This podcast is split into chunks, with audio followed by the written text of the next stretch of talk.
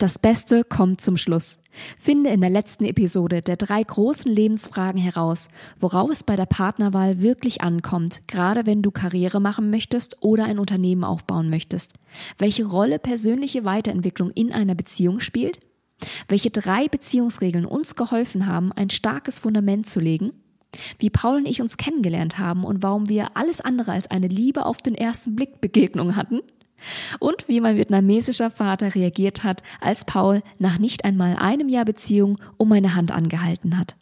Ich warne euch schon einmal vor, in dieser Folge fließen Tränen und es wird emotional. Ich habe die Szene nicht rausgeschnitten und ihr bekommt ungefilterte Einblicke. Egal ob Mann oder Frau, hier dürfte für jeden etwas dabei sein. Viel, viel Spaß beim Reinhören. Hallo und herzlich willkommen. Ich bin Tila Pham und ihr hört Fantastic Insights der Podcast für persönliche Einsichten in die neue Arbeitswelt, kulturelle Vielfalt und mutige Karrieresprünge. Tiefgreifend, menschlich, stärkend.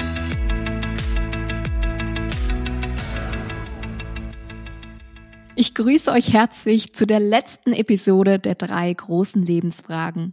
Heute geht es um die Frage, wen will ich heiraten? Woher weiß ich, dass der andere der Richtige für mich ist? Und wen wünsche ich mir eigentlich beim Unternehmensaufbau an meiner Seite? Ich weiß nicht, ob ihr mir das anhört, aber ich habe richtig dolle Vorfreude auf diese Folge, denn es geht um mein, meine Lieblingsthemen People und Relationships. Kurzer Disclaimer vorab, weil ich eine Nachricht erhalten habe. Natürlich muss heute im 21. Jahrhundert niemand mehr irgendjemanden heiraten. Es geht bei der Podcast-Episode aber eher um die Wahl eines romantischen Partners an deiner Seite, egal welches Label ihr hier benutzt. Ein kurzes Heads-up für euch. Paul und ich sind seit knapp fünf Jahren zusammen und haben letztes Jahr in Vietnam geheiratet. Als wir uns kennengelernt haben, sind zwei Welten aufeinander geprallt. Und um es mal nett zu formulieren, wir hatten da so die eine oder andere Startschwierigkeit gehabt. Er war damals als Musiker selbstständig, ich war frisch mit meinem Studium fertig und kurz vor dem Einstieg als Unternehmensberaterin. Wir haben unterschiedlichste Lebensphasen gemeinsam beschritten, als Paul sich beispielsweise beruflich neu erfunden hat, als ich die Corporate-Karriereleiter erklommen habe und als wir dann beide letztes Jahr angefangen haben, unsere Businesses aufzubauen. In den letzten Jahren sind wir durch dick und dünn gegangen und haben Krebs überstanden, Burnout, eine Pandemie, ein Motorradunfall und vieles mehr. Und ich würde behaupten, wir sind jedes Mal als Team gestärkt aus den Situationen rausgegangen. Es ist untertrieben, wenn ich sagen würde, dass ich die Ehe mit Paul ungemein schätze und liebe. In dem Sinne vielen Dank, dass du heute wieder mal als Ehrengast dabei bist, Paul. Gerne doch. Sag mal, was hast du eigentlich damals gedacht, als du mich das erste Mal gesehen hast? Also um da vielleicht so ein kleines bisschen die Bühne mal aufzubereiten für den Zuhörer. Ihr müsst euch vorstellen, ich komme da zu einer U-Bahn-Station, wo ich Tila abholen wollte. Erstmal, es war ein Dienstagsdate, ja. Das heißt, wir hatten beide schon nicht hohe Hoffnungen. und ähm, ich komme zu dieser U-Bahn-Station und da kommt mir eine asiatisch aussehende junge Frau sehr selbstbewusst entgegen in einem ja Business-Dress, also als wäre sie gerade von der Arbeit gekommen. Und ich habe schon nach den ersten paar Sätzen gedacht, oh Gott, was ist das für eine arrogante Business-Tante? Ihr müsst dazu verstehen, ich war damals wirklich so ein totaler Freigeist. Ich habe in so einem Tiny House gelebt. Ich habe bis mittags geschlafen. Ich war so, so ein richtiger schluffiger Musikertyp, wie man sich das vorstellen kann. Und äh, da sind natürlich Welten aufeinander geprallt. Und wir hatten uns zum Musikmachen verabredet und ich habe mir gedacht, oh Gott, was soll das denn werden? Nie im Leben kriegt die Frau auch nur einen Ton raus. Aber es ist dann doch alles anders gekommen. Um mal meine Sicht darauf zu schildern. Ich erzähle die Geschichte auch so gerne, weil es so schön damit aufräumt, dass man ja mit Vorurteilen und auch vorschnellen Urteilen in eine Interaktion reingeht, um dann eines Besseren belehrt zu werden. Und als ich dich zum ersten Mal gesehen habe, ich glaube, du warst so fünf oder zehn Minuten zu spät und ich hatte schon einen richtigen Hals gehabt. Ich dachte so, was ist das denn für ein Start? So geht man doch nicht mit einer Frau um. Also ich hatte auch ganz viele Etiketten im Kopf gehabt, wie eine Beziehung zu laufen hat, wie ein Date zu laufen hat. Und ein Musiker, der zu spät ja, kommt. Ja, ich dachte jetzt, das, das, das gibt's da nicht wirklich. Und du kamst dann mit grau gegelten Haaren. Das, ich erinnere mich noch daran, als wäre es gestern gewesen. Das hat mich so schockiert. Sowas habe ich noch nicht gesehen. Ich dachte, ist er entweder alt oder ist es gefärbt oder was ist das? Und das hat mich einfach auf so vielen Ebenen irritiert, dass ich wirklich dachte, okay, was ist das denn für ein Luftikus? Ich konnte dich gar nicht greifen. Ich fand das irgendwie alles seltsam und, und suspekt war mir das. Ja, und wir haben uns dann wirklich, glaube ich, die erste Stunde bei diesem Date aus unterschiedlichsten Gründen eigentlich die ganze Zeit so passiv-aggressiv angegiftet. Yep. Und immer so ein bisschen versucht, den anderen so ein bisschen klein zu reden für seine Lebensentscheidung. und die Stimme war eigentlich total im Keller. Und dann war es auch schon um neun, also eigentlich auch schon zu spät, um jetzt noch was anderes mit dem Abend anzufangen. Und dann haben wir uns doch noch mal ein Herz gefasst und haben gesagt, okay, vielleicht auch hier schon direkt noch mal ein Tipp für alle Leute, wenn sie merken, dass sich eine soziale Situation festfährt, ändert die Umgebung. Und mhm. wir haben uns dann in mein Auto gesetzt und wir sind einfach an einen anderen Spot gefahren und haben quasi nochmal bei Null gestartet.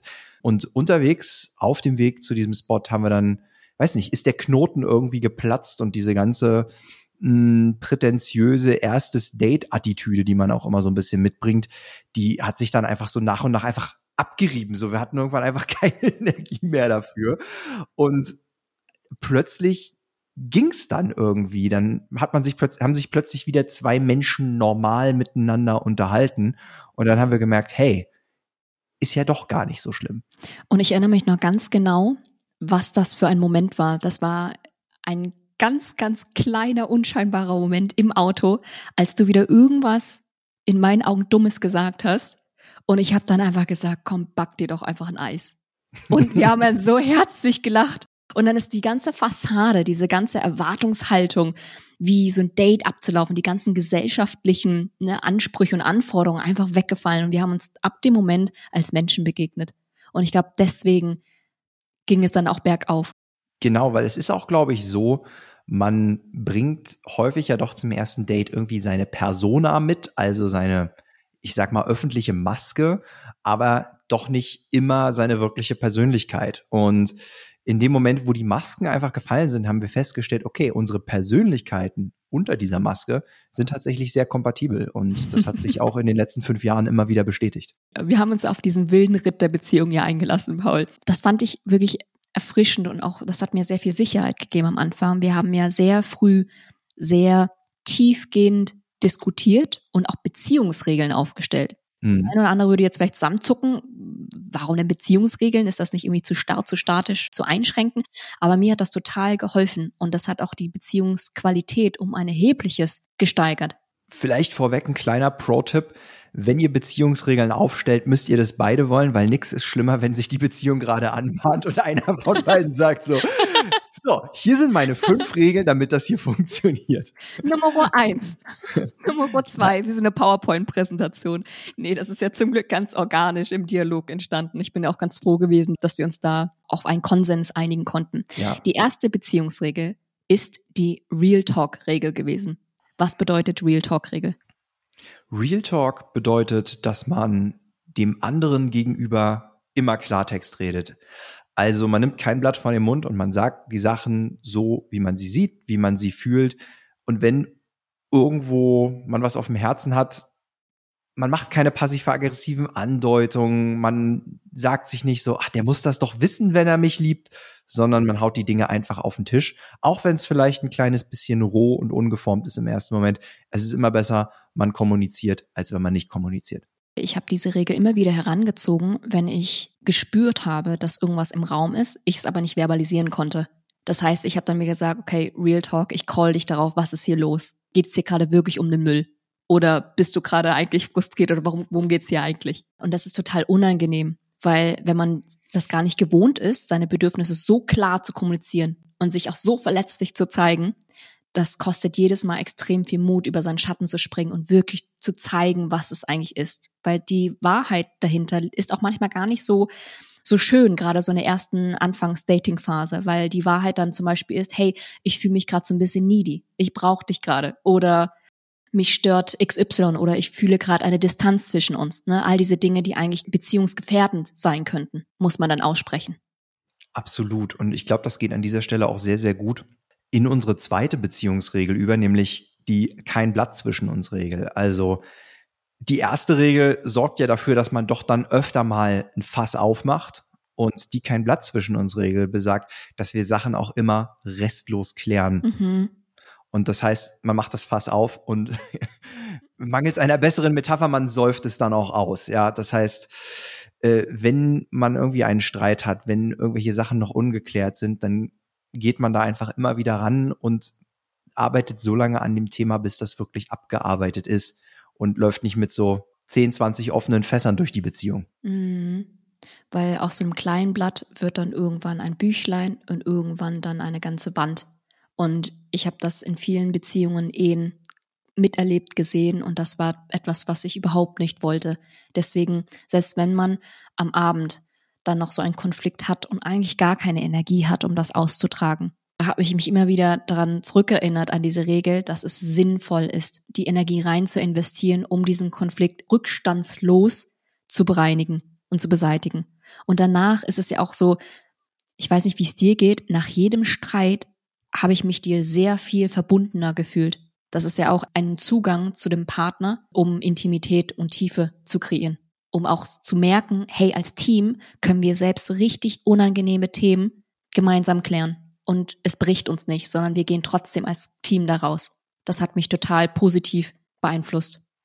Absolut. Und über einen längeren Zeitraum hat man dann auch irgendwann diesen riesigen Stapel von Dingen, die man gemeinsam schon aufgelöst hat, aufdiskutiert hat, rückstandslos bereinigt hat. Und man weiß einfach aus ganz vielen vorhergehenden Interaktionen, wir sind stärker als jeder Streit wenn du das mal vergleichst, jetzt im fünften Beziehungsjahr, sag ich mal, nach jetzt auch unserer Eheschließung, die Streitereien, die sind auch nicht mehr so hitzig wie am Anfang. Ich stelle mir das immer so schön vor, damals ähm, bist du 30 Jahre ohne mich durch dieses Universum, durch diese Welt gelaufen. Ich bin 23 Jahre ohne dich rumgelaufen. Natürlich reibt es, natürlich clasht es an der einen und anderen Ecke. Und durch diese Integration und diese Beziehungsaufbau findet man Wege, miteinander zu kommunizieren, findet man ganz viel Mitgefühl und Rapport und Verständnis.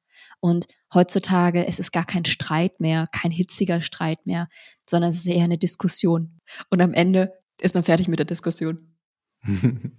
und das bringt uns, glaube ich, auch so ein bisschen zu Regel drei. Denn Regel drei besagt, nimm immer das Beste von deinem Partner an. Wenn du eine Sache auf zwei Arten interpretieren kannst, interpretier es immer auf die wohlwollende Art.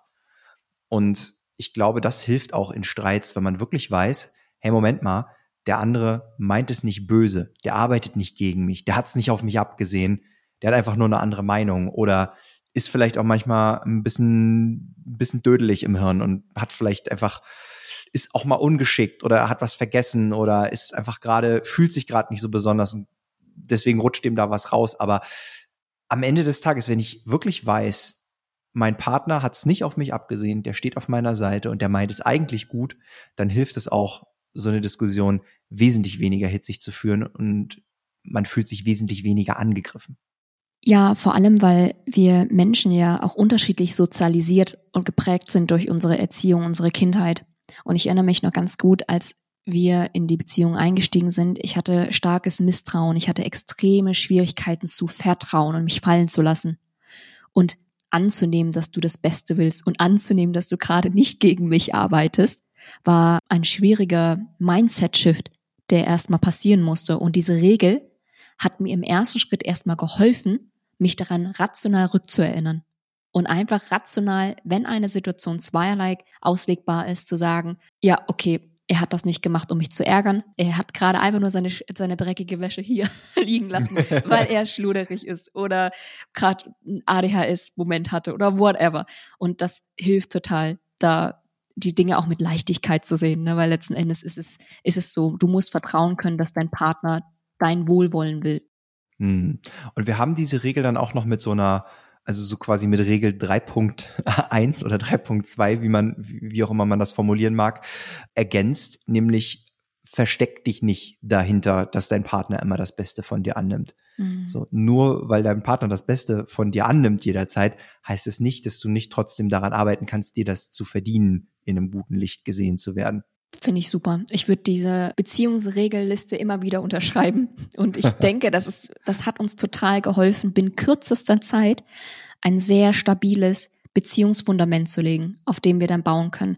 Ich weiß gar nicht, Paul, ich glaube, du hast ja sogar schon nach fünf Monaten Beziehung oder nach sechs Monaten Beziehung bist ja schon auf Ringsuche gegangen. so, da, da war ja auch schon viel Commitment da auf deiner Seite. Auf jeden Fall. Ich habe das sehr früh gewusst, dass ich mir vorstellen kann, dich zu heiraten. Vielleicht auch eine lustige Geschichte dazu. Ich wollte ja natürlich ein bisschen oldschool zuerst mal bei Tilas Vater um Tilas Hand anhalten. Und das sollte natürlich alles eine Überraschung werden. Tila sollte ja bis zum Antrag nicht wissen, was ich vorhabe.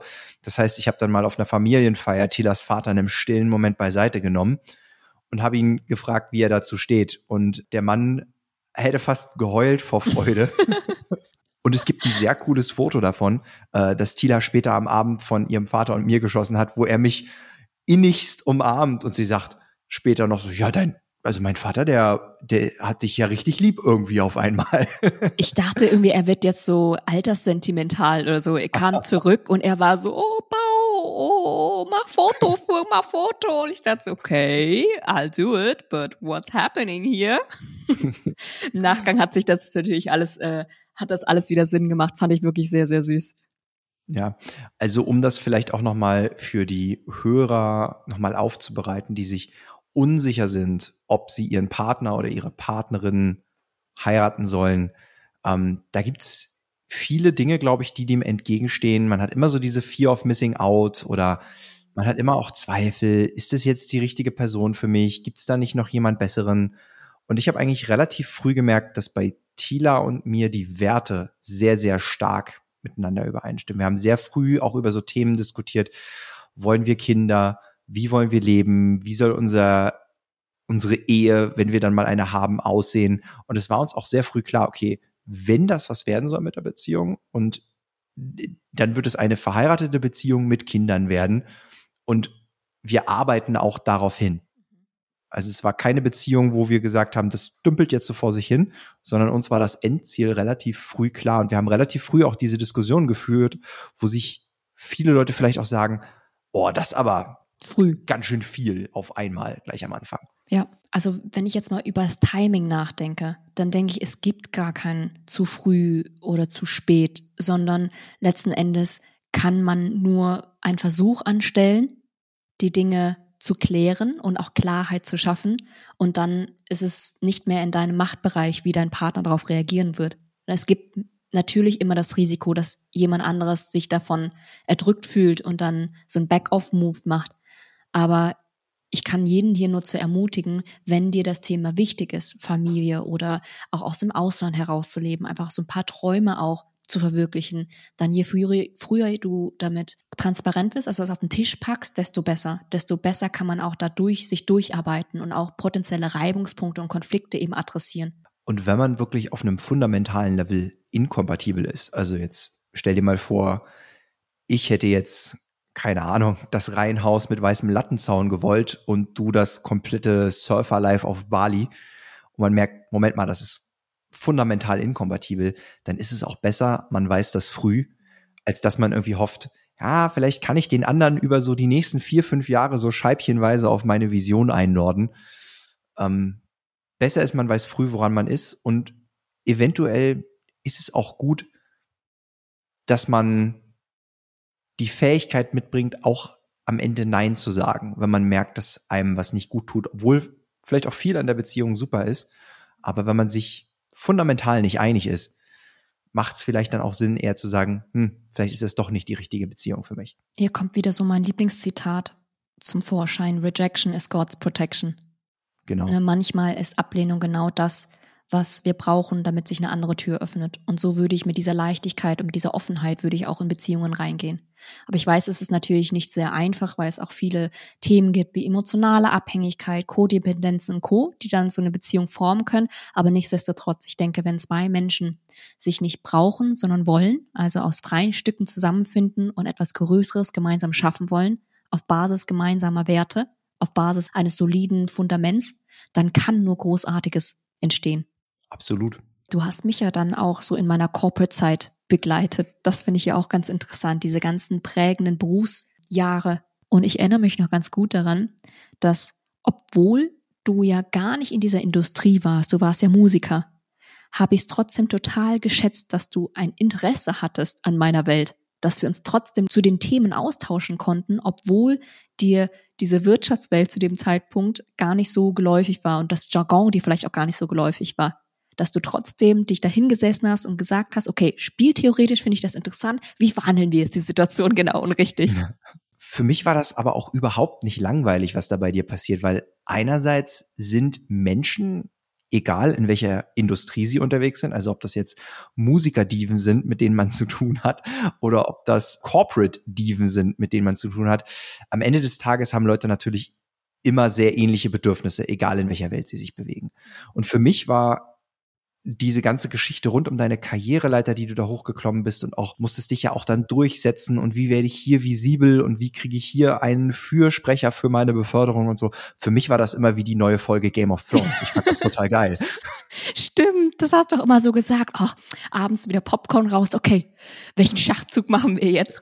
Und das ist jetzt ist wirklich jetzt behind the scenes gesprochen, aber so war das tatsächlich. Also ich habe das sehr taktisch gemacht. Ich habe ja auch meine Karriere verkürzt. Also das, was man so in fünf, sechs Jahren macht, habe ich ja verkürzt auf dreieinhalb Jahre, vom Junior Consultant zum Managing Consultant. Und Paul war da mein stetiger Begleiter und der größte Supporter. Und das habe ich unfassbar geschätzt. Also für mich war das spannend. Ich habe das zu keinem Zeitpunkt als langweilig empfunden. Was mir gerade so in den Sinn kommt, gemeinsame Interessen, Hobbys und Projekte zu haben. Also wir kommen gleich bestimmt noch mal ein bisschen tiefer drauf, aber mir ist damals schon aufgefallen, wir haben auch da eine große Schnittmenge. Natürlich hast du auch noch so dein, deine eigene Insel, in der du dich zurückziehst und da deinen Sachen nachgehst, aber wir hatten doch viele Überschneidungspunkte. Und wir haben auch sehr gerne Zeit miteinander verbracht. Also wir verquatschen ja auch heute so am Tag außersehen mal zwei, drei Stunden. So über philosophische Themen, Business, über Beziehungen, People, all diese Themen, die uns so in den Kopf kommen. Und diese Kommunikationsbasis ist essentiell. Weil egal, was jetzt in Zukunft kommen sollte, wenn wir immer wieder auf diese Basis zurückkommen, gemeinsam kommunizieren zu können und da eine gute Zeit miteinander zu haben, dann bin ich absolut zuversichtlich. Da stimme ich dir zu. Und ich glaube, unser erstes großes gemeinsames Projekt war zunächst unsere Vietnamreise, also unsere erste Vietnamreise. Wir sind ja jetzt schon häufiger da gewesen. Da sind wir gerade mal ein Jahr zusammen gewesen. Das war kurz nachdem ich dir den Heiratsantrag gemacht habe. Und dann sind wir 2000 Kilometer auf wackeligen Motorrädern von Nord nach Süd durch Vietnam gefahren. Das war eine ganz interessante Beziehungsdynamik auf einmal, weil ich war total auf dich angewiesen. Ich weiß das noch, weil ich konnte ja kein Vietnamesisch. Und wir waren dann auch wirklich in, in den ländlichen Regionen von Vietnam unterwegs, wo auch wirklich kein Schwein Englisch kann, außer vielleicht Hello. Mhm. Und ich hatte dann immer nur die Wahl, habe ich vielleicht gerade Glück und habe ich hier Internetempfang und kann ich Google Translate benutzen? Oder gehe ich zu Tila, ziehe am Rockzipfel und sag, kannst du mir mal bitte einen Kokosnuss kaufen, weil ich kann das nicht. Wir haben ja auch da Wege gefunden, um uns, uns als Team einzuspielen. Also wir waren gerade mal jetzt ein Jahr zusammen und haben dann Kommunikation, Stresssituationen, also es waren ja teilweise auch so lebensbedrohliche Situationen ne, überstanden, mhm. Konflikte, Leadership-Themen, wer führt gerade, wer folgt, wie mhm. bringen wir unsere Expertise mit rein, wo haben wir Abhängigkeiten, wo achten wir auch aufeinander als Teammitglieder, wie es dem anderen geht, wie viel Energie der andere hat. Diese Reise, diese Abenteuerreise hat uns als Team sehr, sehr, sehr viel gelehrt. Und auch hier wieder, fail fast. Also so je früher mhm. man diese gemeinsamen Abenteuerprojekte angeht, desto besser. Und es hat dann auch so ein bisschen den, den Ausschlag gegeben für unser nächstes Projekt, nämlich dann auch wirklich ortsunabhängig werden zu wollen. Weil für mich war nach dieser Reise klar, boah, davon möchte ich mehr. Ich möchte gern ortsunabhängig sein, ähm, was als Musiker, wo man erst so denkt, hey, Moment mal, du bist doch als Musiker total frei. Ja, aber auf der anderen Seite bist du natürlich total mit deiner lokalen Musikszene verschmolzen und verwachsen und dann mal einfach in ein anderes Land ziehen oder viel umherreisen ist dann schwierig. Und das hat bei mir ja letzten Endes auch den Grundstein gelegt für diese berufliche Transformation Richtung Sales und auch unsere gemeinsame Transformation Richtung Remote Work, ortsunabhängig werden und bei dir dann ultimativ eben auch dann, dass du dich auch selbstständig gemacht hast. Das ist ja auch eine ganz interessante Entwicklung. Ich rede ja gerne in diesen Bildern, diese zwei Welten, die so weit voneinander entfernt sind. Wir haben uns ja immer mehr angenähert als Persönlichkeit in unseren Interessen und auch in unserer Berufung und unserem Lifestyle. Und ich denke, das ist, das ist ja sowohl in Unternehmen, bei Teams so, aber jetzt auch, wenn wir das mal im privaten Kontext betrachten, so wichtig, eine gemeinsame Vision zu haben eine gemeinsame Mission zu haben, gemeinsam die Confidence zu haben, dass wir Projekte gemeinsam wuppen können und das auch gut wuppen können ein wesentlicher Erfolgsfaktor für mich ist, dass man diese Anziehung weiterhin aufrechterhält, weil wir benehmen ja ganz viele Rollen füreinander ein. Wir sind ja Businesspartner, wir sind engste Vertraute, wir sind Freunde, wir sind Liebhaber, wir sind ja alles so ganz verschiedene Dinge, die hier so reinmischen. Und da aber auch nicht zu vergessen, dass wir eben auch eine, ein romantischer Partner sind für den anderen wo eben Anziehung wichtig ist. Und dadurch, dass ich gesehen habe, dass du dich stetig weiterentwickelst und ich neue Seiten an dir entdecken konnte, als würde ich eine neue Person kennenlernen, war das total interessant und spannend. Und es gibt ja auch extrem viele Evidenzen und Studien, die das beweisen, dass wenn Partner, die müssen gar nicht in dieselbe Richtung unbedingt im selben Tempo wachsen. Das ist gar nicht der Anspruch. Aber wenn sie sich stetig weiterentwickeln und es Neues zu entdecken gibt, dann bleibt dieser Spice, sag ich mal, da. Und ich glaube, das ist auch eine ganz wichtige Lektion. Also wenn man selber jemand ist, der ein starkes Growth-Mindset hat, muss man auch einen Partner haben, der auch zumindest auch ein Growth-Mindset mitbringt. Es muss nicht immer dasselbe Level sein und man, je nach Lebensphase ist das, glaube ich, auch unterschiedlich stark ausgeprägt, vor allem bei uns, weil wir auch einen, einen gewissen Altersabstand auch haben zueinander. Aber wenn man selber relativ schnell merkt, man ist jemand mit viel Growth Mindset und der Partner zieht da eher nicht so mit und man entwickelt sich da auseinander. Das ist eine reelle Gefahr für eine Beziehung. Das muss man adressieren und eventuell ist das auch ein Zeichen dafür, dass jemand entweder der richtige Partner ist oder eben auch nicht der richtige Partner. Ich würde hier gerne noch mit einschieben, weil viele Menschen auch mit so einer Shoppingliste in den Datingmarkt reingehen, sagen, okay, mein zukünftiger Partner soll ein Growth Mindset haben, soll dies, soll das, soll Ananas haben. Und es ist absolut euer Recht, mit diesen Anforderungen reinzugehen. Aber ich habe tatsächlich gemerkt, dass dieses sich gemeinsam zu entwickeln unfassbar beziehungsstiftend ist. Weil, wenn ich mal zurückblicke, ich hatte noch nicht so ein ausgeprägtes Growth Mindset. Also ich war ja auch sehr, sehr unglücklich zwischenzeitlich und da war ich eher negativ und habe viel Trübsal geblasen. Und Paul war tatsächlich derjenige, der noch mehr Growth Mindset hatte. Und manchmal ist es so ein Disbalance und trotzdem dann immer wieder so diese, ich sag mal, diese Vertrauensfrage zu stellen, hey, sind wir noch beide in einem Team? Wollen wir noch gemeinsam das, dasselbe erreichen? Bist du immer noch gewillt, irgendwie an dir und den Themen zu arbeiten? Weil gemeinsam wollen wir dahin. Da wieder einander einzufangen und in die Entwicklung einzusteigen, das ist viel mehr wert als, ja, ich sag mal, fertige Produkte, jetzt mal ganz überspitzt formuliert, an Menschen einzukaufen, mit denen man dann irgendwie eine Koalition, eine Partnerschaft bildet. Ja, ich glaube, das ist so eine Illusion, die viele Menschen mit sich rumtragen, dass sie einen fertigen Partner kriegen können. Ja. Ne? Also ähm, Not happening, no. Ja, diese, diese Shoppinglisten, das, funkt, das funktioniert nicht. Vor allem, viele Studien zeigen auch, dass die zum Beispiel so Themen wie Attraktivität, wie attraktiv sind die beiden Partner, sagt ganz wenig über den Beziehungserfolg aus. Ja. Aber was viel über den Beziehungserfolg aussagt und, und da auch eine ein zuverlässige Vorhersagekraft hat, ist zum Beispiel gemeinsame Werte, ja. ähnliches Mindset, ähnliche Ziele. Apropos gemeinsame Werte, ich habe das ja in der letzten Folge schon genannt, was will ich arbeiten? Da könnt ihr den kostenlosen Wertetest machen, den haben wir beide zum Beispiel auch gemacht. Und dann kommt jetzt so eine Top 3 Werte Rangfolge raus. Und da sind wir, haben wir auch wieder ein, zwei Stunden drüber gesprochen. Was bedeutet das für dich? So, wie passt das eigentlich zusammen? Wie siehst du das?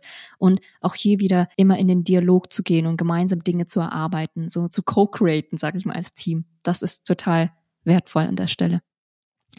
Paul, wir sind ja jetzt mittlerweile beide Unternehmer. Ich bin jetzt auch auf den Unternehmerzug mit aufgesprungen. Wie war das eigentlich für dich, also hast du einen Unterschied gemerkt von damals, okay, Corporate Tealer und jetzt auf einmal Unternehmer Tealer? So diese Transition, wie war das für dich? Was ich gesehen habe, ist vor allem, dass du sehr viel stabiler geworden bist im, in Bezug auf dich selbst und zum, zum Beispiel dein Selbstwertgefühl. Ähm, ich habe am Anfang relativ viel Verunsicherung gesehen, wenn es dann auf der Arbeit mal nicht lief oder wenn dann irgendwie, keine Ahnung, die Beförderung dann irgendwie doch auf der Kippe stand oder das Projekt irgendwie doof war mit dem Kunden. Und seit du Unternehmerin bist, hast du sehr viel mehr Kontrolle über dein Leben. Und ich erlebe dich da sehr viel stabiler. Wobei man aber auch sagen muss, dass das alles auch mit einer Phase der Instabilität einherging. Also gerade am Anfang warst du sehr verunsichert als du in deine Selbstständigkeit gestartet bist. was dann aber nach und nach durch diese, ja, auch durch diese Mentalität einfach sich jeden Tag hinzusetzen, kleines Steinchen oben drauf zu legen, so nach und nach einfach abgebaut hat und einem unerschütterlichen Selbstvertrauen gewichen ist. Ich krieg auch immer wieder Gänsehaut, wenn ich darüber nachdenke, dass ich erst in die Selbstständigkeit gehen musste irgendwo, um meinen Selbstwert wieder zu erkennen, um Selbstbewusstsein, wahrhaftiges Urselbstbewusstsein, sage ich mal, aufzubauen. Weil obwohl ja der Track Record alles auf dem CV super aussah, was ich bei meinem Corporate-Arbeitgeber erreicht hatte, war ich ja doch sehr leistungssüchtig, habe ich ja sehr viel von meinem Wert auch an dieser Leistung gekoppelt. Ne? Ich wollte ja immer krass, krass performen, sage ich mal, um mich gut zu fühlen. Und wenn ich mal nicht performt habe, habe ich mich furchtbar gefühlt. Und diesen, dieses Hamsterrad zu erkennen und auch einen Schritt rauszugehen und sagen, hey, absoluter Bullshit und sich hier weiterzuentwickeln und innere Fülle und innere Stabilität aufzubauen in einem Unternehmertum, weil du jetzt endlich wieder Herren über die Dinge bist, Kontrolle hast und vor allem deine Selbstwirksamkeit spürst. Und zwar nicht, weil jemand anderes dir eine Karotte vor die Nase gehalten hat, sondern weil du selbst diesen Pfad gewählt hast, dein Warum kennst und deswegen sich deine Selbstwirksamkeit so viel besser und machtvoller anfühlt, wenn du es auch wirklich erreichst. Wie hat sich denn unsere Beziehung auf deine Arbeit ausgewirkt? Im Corporate-Kontext schwierig tatsächlich. So ein bisschen, ich bin ein bisschen indifferent, weil du hast ja das andere freie Extrem für mich gelebt. Du hast halt länger geschlafen als ich, warst weniger diszipliniert, weniger in dieser Leistungskultur drin. Und ich war stetig mit deinem Lebenskonzept konfrontiert, weil wir zusammen gelebt haben. Gerade so zur Pandemiezeit waren wir auch zweieinhalb Jahre permanent 24-7 aufeinander. Und tatsächlich hat das zu inneren Konflikten geführt und ich wurde unzufriedener in meiner Arbeit. Ich glaube, das war dann so ein negativer Einfluss irgendwo auch. Gar nicht, weil du was falsch gemacht hast, sondern weil ich damit konfrontiert war, dass ich gar nicht so unbedingt leben und arbeiten möchte. Das hat dann wahrscheinlich auch viel losgetreten, unterbewusst. Um die Sonnenseite mal zu zeigen, ich habe dich immer als größten Supporter erlebt und ich wusste, wenn ich mal verunsichert bin und gerade selbst nicht an meine Stärke glauben kann, warst du da, um mich zu bestärken. Und ich musste tatsächlich erstmal auf diese externe Ressource zugreifen, weißt du, weil ich selbst mir noch nicht diese Sicherheit geben konnte. Und das hat mir enorm viel gegeben, enorm viel Halt gegeben. Was interessant ist, weil die meisten Leute mir immer wieder so Feedback gespiegelt haben, ja, Tila, du bist ja so knallhart und tough und ha, ha, ha, ha, ha. Aber ich hatte das Gefühl, nur du siehst, wer ich wirklich bin. Und du lässt mich auch, wie ich bin. Ich muss bei dir keine Fassade aufsetzen. Ich muss keine Performance-Maske aufsetzen, um good enough zu sein. Und das hat mich total berührt, immer wieder zu sehen, dass es jemanden gibt, bei dem ich einfach ich sein kann. Boah, ich heul gleich. Und ich würde ja auch gar kein anderes Du wollen als dein, dein echtes Du. Was natürlich geht's, Baby? Ja, Moment. muss kurz mal heulen. oh. Soll ich kurz rüberkommen? Nee, ist gut. Okay. Und dann in der Selbstständigkeit ist das so wie dieser Akzelerator, der Multiplikator, den man dann hat. Jemand, der like-minded ist, der auf dieselbe Mission und die Vision hinarbeitet und der so ein Supporter ist. Also ich glaube, unsere Zuhörer können sich das schon denken. Man erreicht gemeinsam aber so viel mehr. Wir haben ja auch sehr komplementäre Skills. Du ja viel im Vertrieb, ich im Consulting und Coaching, wobei du machst auch halt Coaching. Die, die beiden Welten ergänzen sich auch wunderbar. Und jetzt stell dir mal vor, es wäre anders. Jetzt stell dir mal vor, ich würde dich permanent dafür kritisieren, dass du deine sichere Corporate-Karriere aufgegeben hast, das sichere Geld. Und ich sehe jetzt mein Reihenhaus mit weißem Lattenzaun davon schwimmen. Und jedes Mal, wenn du einen Rückschlag erlebst, würde ich dir sagen, hab ich ja gesagt. Du, das ist ganz oft der Fall. Ich begleite ja Menschen auch in die Selbstständigkeit, in den Unternehmensaufbau und eines meiner ersten Fragen in der Qualifizierung ist, wie steht dein Partner dazu, zu deinen Träumen, zu deinem Vorhaben? Und wenn es hier Reibungspunkte gibt im Sinne von, ja, findet er eigentlich gerade nicht so gut, dann weiß ich, ah, okay, das ist auch was, was ich berücksichtigen muss, was wir auch eventuell gemeinsam coachen müssen, weil ich weiß, dass es aus systemischer Sicht extrem schwierig ist, so eine große Veränderung, eine Transformation anzugehen, wenn das System, also die Partnerschaft, den Urzustand erhalten möchte. Dieses Gleichgewicht, was sich eigentlich eingependelt hat über Jahre und jetzt will der andere sich plötzlich selbstständig machen, was fällt ihm ein? Ja, es ist nicht mal dieses so, was fällt ihm ein, sondern es ist eher diese Gefahr, weil die Bedürfnisse, die dahinter sind, ist ja oft so, oha, der andere Partner will sich selbstständig machen. Was sind die Auswirkungen auf mich und unsere Beziehung? Das sind ja auch viele Ängste, die da mal reinspielen und die muss man auch aus Change-Sicht, da begleite ich auch Leute holistisch, adressieren. Und da habe ich total Glück mit dir. Ich hoffe, du auch mit mir, dass wir uns immer auch in, in unserem Wunsch zu wachsen und uns zu entfalten unterstützt haben und nie so einen Keil davor geschoben haben oder limitiert haben, gedeckelt haben. Ja, das ist für mich auch sehr wertvoll, weil wenn man versucht, sich was aufzubauen und auch mal Rückschläge erlebt und manchmal läuft es dann vielleicht auch nicht, man hat oft den Eindruck, wenn man versucht, in der Welt was zu kreieren, man hat so viele Widerstände, gegen die man kämpft. Ja. Und dann kommt man nach Hause und jetzt stell dir mal vor, du müsstest hier auch noch die ganze Zeit wieder gegen Widerstände kämpfen. Ja. Und das ist, glaube ich, auch so ein Indikator für mich sehr früh gewesen in unserer Beziehung. Okay, das ist die Frau, die ich an meiner Seite will, weil die steht wirklich zu 100 Prozent auf meiner Seite und unterstützt mich mit den Dingen, die ich tue. Und ich muss mich nicht auch noch widerständig rechtfertigen oder auch, auch immer noch mal Politik machen, warum ich jetzt Geld ausgebe für eine Weiterbildung, die ja auch, das ja auch in schönen Urlaub investiert werden könnte. Ja, absolut. Um dazu mal aus Persönlichkeitsentwicklungssicht drauf zu schauen. Erst wenn wir selbst eine gereifte Persönlichkeit haben, das heißt, uns selbst bewusst sind, uns auch über unsere Verhaltensmuster bewusst sind, auch über unsere Trigger, unsere vielleicht auch sogar unaufgelösten Traumata, dass das der Ausgangspunkt ist, um überhaupt diese Stütze und diesen Support für jemanden einnehmen zu können. Weil wenn jemand gar nicht weiß, wovon er sich triggern lässt und auf einmal sieht er nur, wie der Partner XY macht und, er, und bei dir entsteht einfach rasende Wut oder eine Enttäuschung oder sowas, dann weißt du selbst nicht, was los ist und der Partner hat ja noch weniger Ahnung, was los ist. Und solche Konflikte werden dann nie wirklich am Schopfe, an der Quelle bereinigt, weil wie denn auch? Es ist ja nicht in der Sphäre des Bewusstseins. Und deswegen auch unabhängig von der Beziehung, das ist das, was wir beide auch immer wieder pflegen. Wir stellen sicher, dass wir entwickelte Persönlichkeiten sind. Wir arbeiten auch unabhängig voneinander stetig an uns selbst. Da sprichst du ein gutes Thema an, weil alle sprechen immer von Persönlichkeitswachstum. Ja. Aber viele Leute kennen ja häufig schon ihre eigene Persönlichkeit nicht. Ja. Aus verschiedenen Gründen. Entweder weil sie zum Beispiel viele Aspekte ihrer Persönlichkeit im Alltag zum Beispiel gar nicht leben können, weil der Job genau. das nicht zulässt oder, oder, oder. Und für den Partner, der ja auch einige Seiten an uns liebt und andere Seiten vielleicht auch nicht so gerne sieht, ist das ja dann noch mal eine Stufe mehr Verwirrung. Ja. Und deswegen haben wir die Erfahrung gemacht, dass es total hilft, wirklich mal auch eine Persönlichkeitsanalyse zu machen. Also wir sind wirklich große Fans von Persönlichkeitsporträts, von Psychometrik, um wirklich zu erkennen, was geht eigentlich bei mir ab? Warum habe ich zu bestimmten Themen diese Emotionen? Warum liegen mir manche Sachen mehr? Warum liegen mir manche Sachen weniger?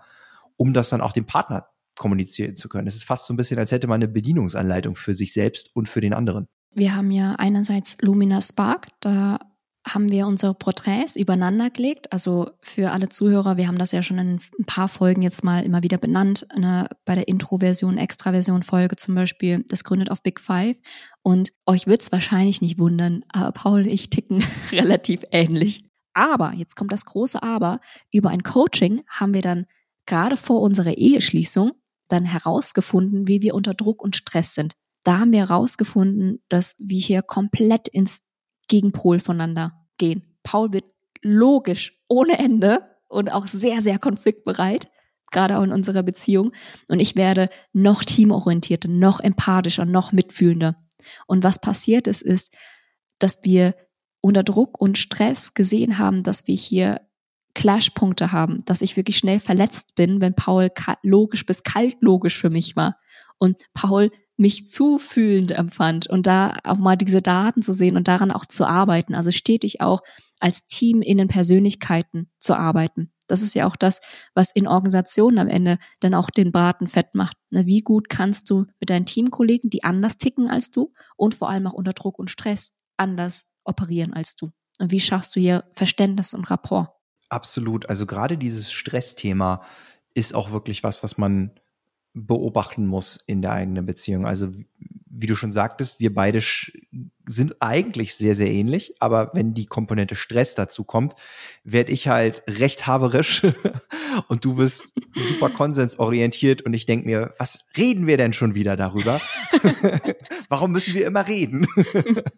und ähm, das, sind, das ist natürlich wichtig, weil das hilft uns natürlich dann auch zu erkennen, Moment mal, wir sind hier schon wieder in unserem Stressmuster. Ja. Vielleicht müssen wir einfach erstmal den Stress reduzieren. Ja. Dann sind wir auch wieder dichter beieinander und dann können wir das Problem auch lösen. Also Stressmanagement ist unglaublich wichtig. Also erstmal die Streitpatterns erkennen, die man mhm. hat. Moment, wir sind hier gerade wieder in unserem Streitmuster und auch zu erkennen, was die Lösung ist, nämlich raus aus dem Stress, damit wir wieder besser miteinander kollaborieren können und sowohl in einer Ehe als auch in einem Team, das man auf der Arbeit hat, gibt es so diese Dynamik, dass Leute irgendwann nur noch im Stressmuster unterwegs sind. Also wenn ich mir jetzt vorstelle, du hast ein paar Kredite, du hast drei Kinder, jeder hat seinen Job und man ist eigentlich nur noch gestresst und giftet sich nur noch an mhm. oder eben man ist im Team und man hat Deliverables, man hat irgendwelche Deadlines und dann ist wieder jemand krank und ah und man giftet sich nur noch an.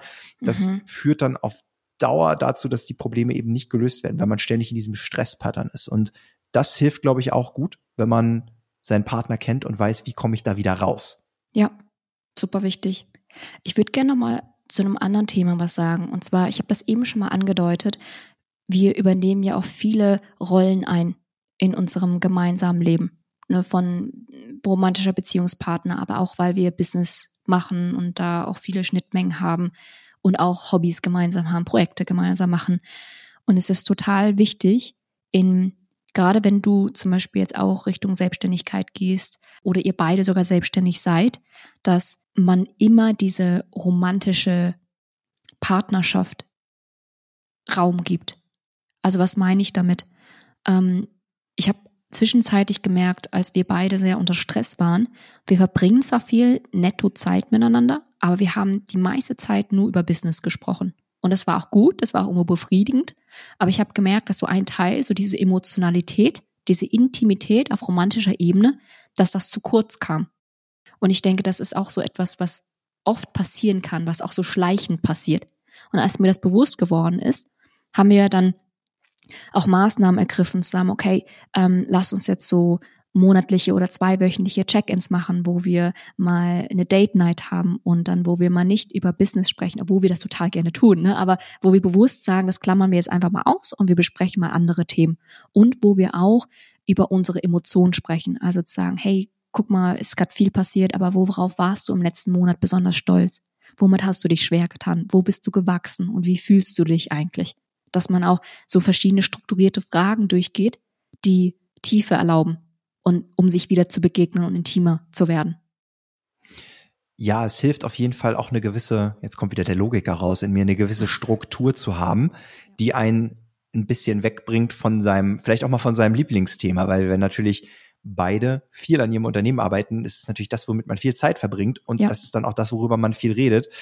Aber eine so eine Struktur kann zum Beispiel auch sein, dass man die Umgebung ändert. Also, hey, wir fahren mal, wir machen mal einen Ausflug und sind dann in einer ganz anderen Umgebung oder ja. wir nehmen uns mal ein Hotel für eine Nacht oder wir gehen mal zusammen schwimmen. Und wenn sich die Umgebung ändert, ändern sich auch ganz automatisch die Gedanken und dann ändern sich auch ganz automatisch die Gesprächsthemen. Ja, das finde ich super cool. Deswegen haben wir auch dieses Ritual. Wir gehen wir versuchen es zumindest, aber jeden Tag nach Feierabend, so gegen sechs, sieben Uhr, wenn es auch draußen erträglich ist, nicht mehr so heiß ist, gemeinsam schwimmen zu gehen. Und diese halbe Stunde gemeinsam ist super, super, super Quality Time für mich. Und das ist, glaube ich, ganz wesentliche Lektion. Gemeinsam geteilte Zeit ist nicht automatisch Quality Time für euch als Paar. Und deswegen auch da gezielt reinzugehen, zu gucken, wie kann ich diese Quality Time, die wirklich wertvoll und beziehungsstiftend ist, mit in den Alltag einbringen? Wie kann ich das auch mit einplanen, gerade wenn der Alltagsstress kommt und sowas mal schnell dann runterfällt, sag ich mal, wenn man da nicht gezielten Augenmerk drauf hat. Das ist ganz interessant, dass du das ansprichst, weil ich glaube, viele Leute, die sich das jetzt anhören, die denken sich, Moment mal, ist deren Ehe jetzt irgendwie ein weiteres Business, das sie da laufen haben? ein Projekt, das wir machen.